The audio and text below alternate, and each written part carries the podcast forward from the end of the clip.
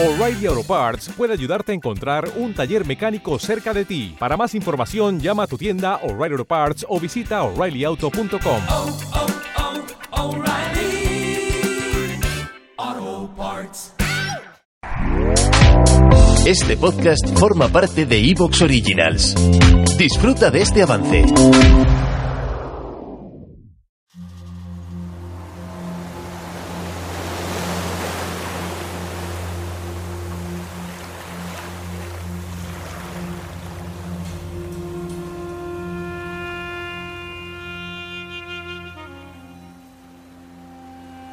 Y el genio dijo al pescador que lo había sacado de la botella de cobre amarillo. Soy uno de los genios heréticos y me rebelé contra Salomón, hijo de David. Fui derrotado y Salomón me pidió que abrazara la fe de Dios y me rehusé.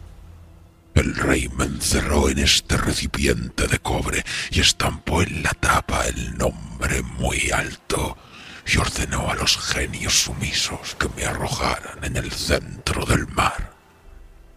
Y dije en mi corazón, a quien me dé la libertad, lo enriqueceré para siempre. Pero un siglo entero pasó y nadie me dio la libertad. Entonces dije en mi corazón, a quien me dé la libertad, le revelaré todas las artes mágicas de la tierra.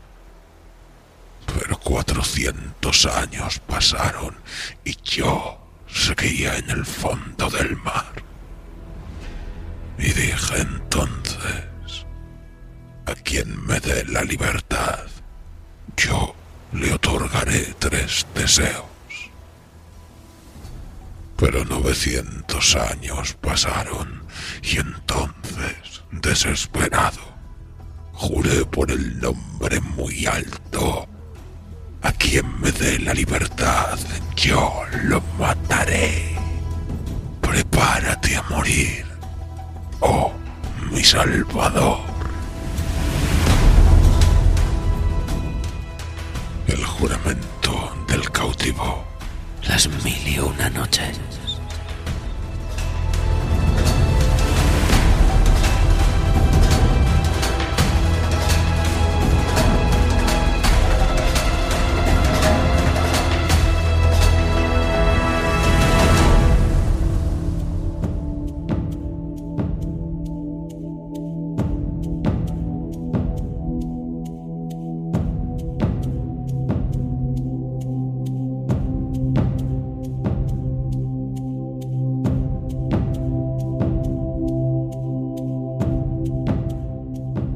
Oriente fue una tierra mágica llena de fantasía, leyenda y misterio, donde fábulas incontables viajaban de pueblo en pueblo, de ciudad en ciudad, de viaje entre los viajeros, dispersando por todo el mundo conocido la esencia de su magia. Las mil y una noches recopilaron toda aquella tradición medieval de cuentos que atravesaron el tiempo y el espacio para llegar a nosotros en las formas más inesperadas y con el maravilloso poder que la transformación le otorga a la narrativa. Se han mantenido vivas hasta nuestros días.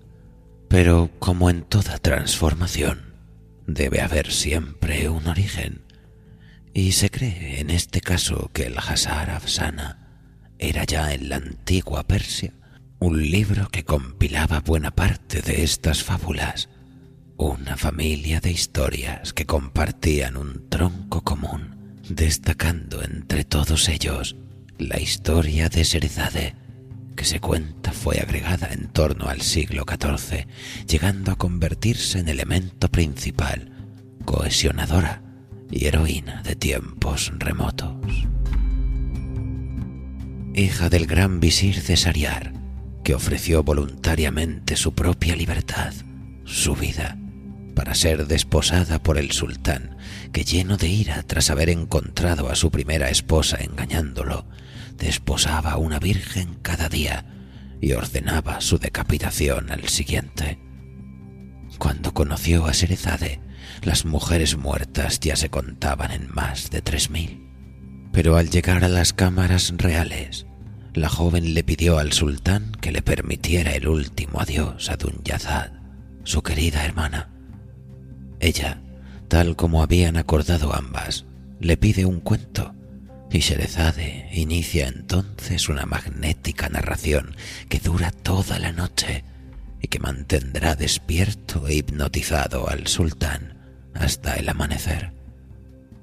La joven manifiesta que ha llegado el alba, que tendrán que esperar una nueva noche para seguir la historia, y ante su deseo de esperar lo que vendrá en la narración, el sultán le perdona la vida, y esto se repetirá noche tras noche mientras Sherezade va creando miles de historias y aventuras conectadas unas con otras, y en el transcurso de las mil y una noches, ya con tres hijos, Sherezade terminará convirtiéndose en esposa del sultán y en la narradora de toda clase de aventuras y maravillas, desde Simbad el marino hasta la cueva de Ali Baba, pasando por nuestro relato de esta noche.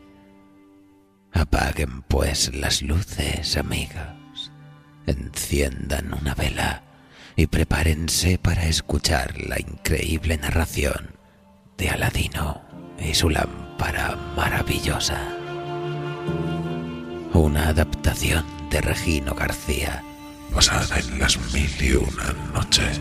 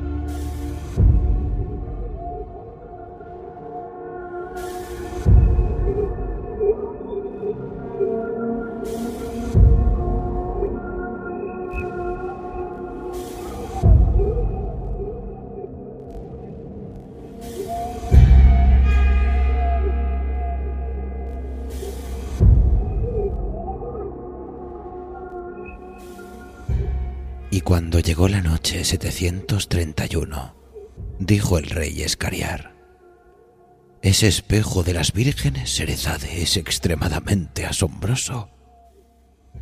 Serezade sonrió y dijo,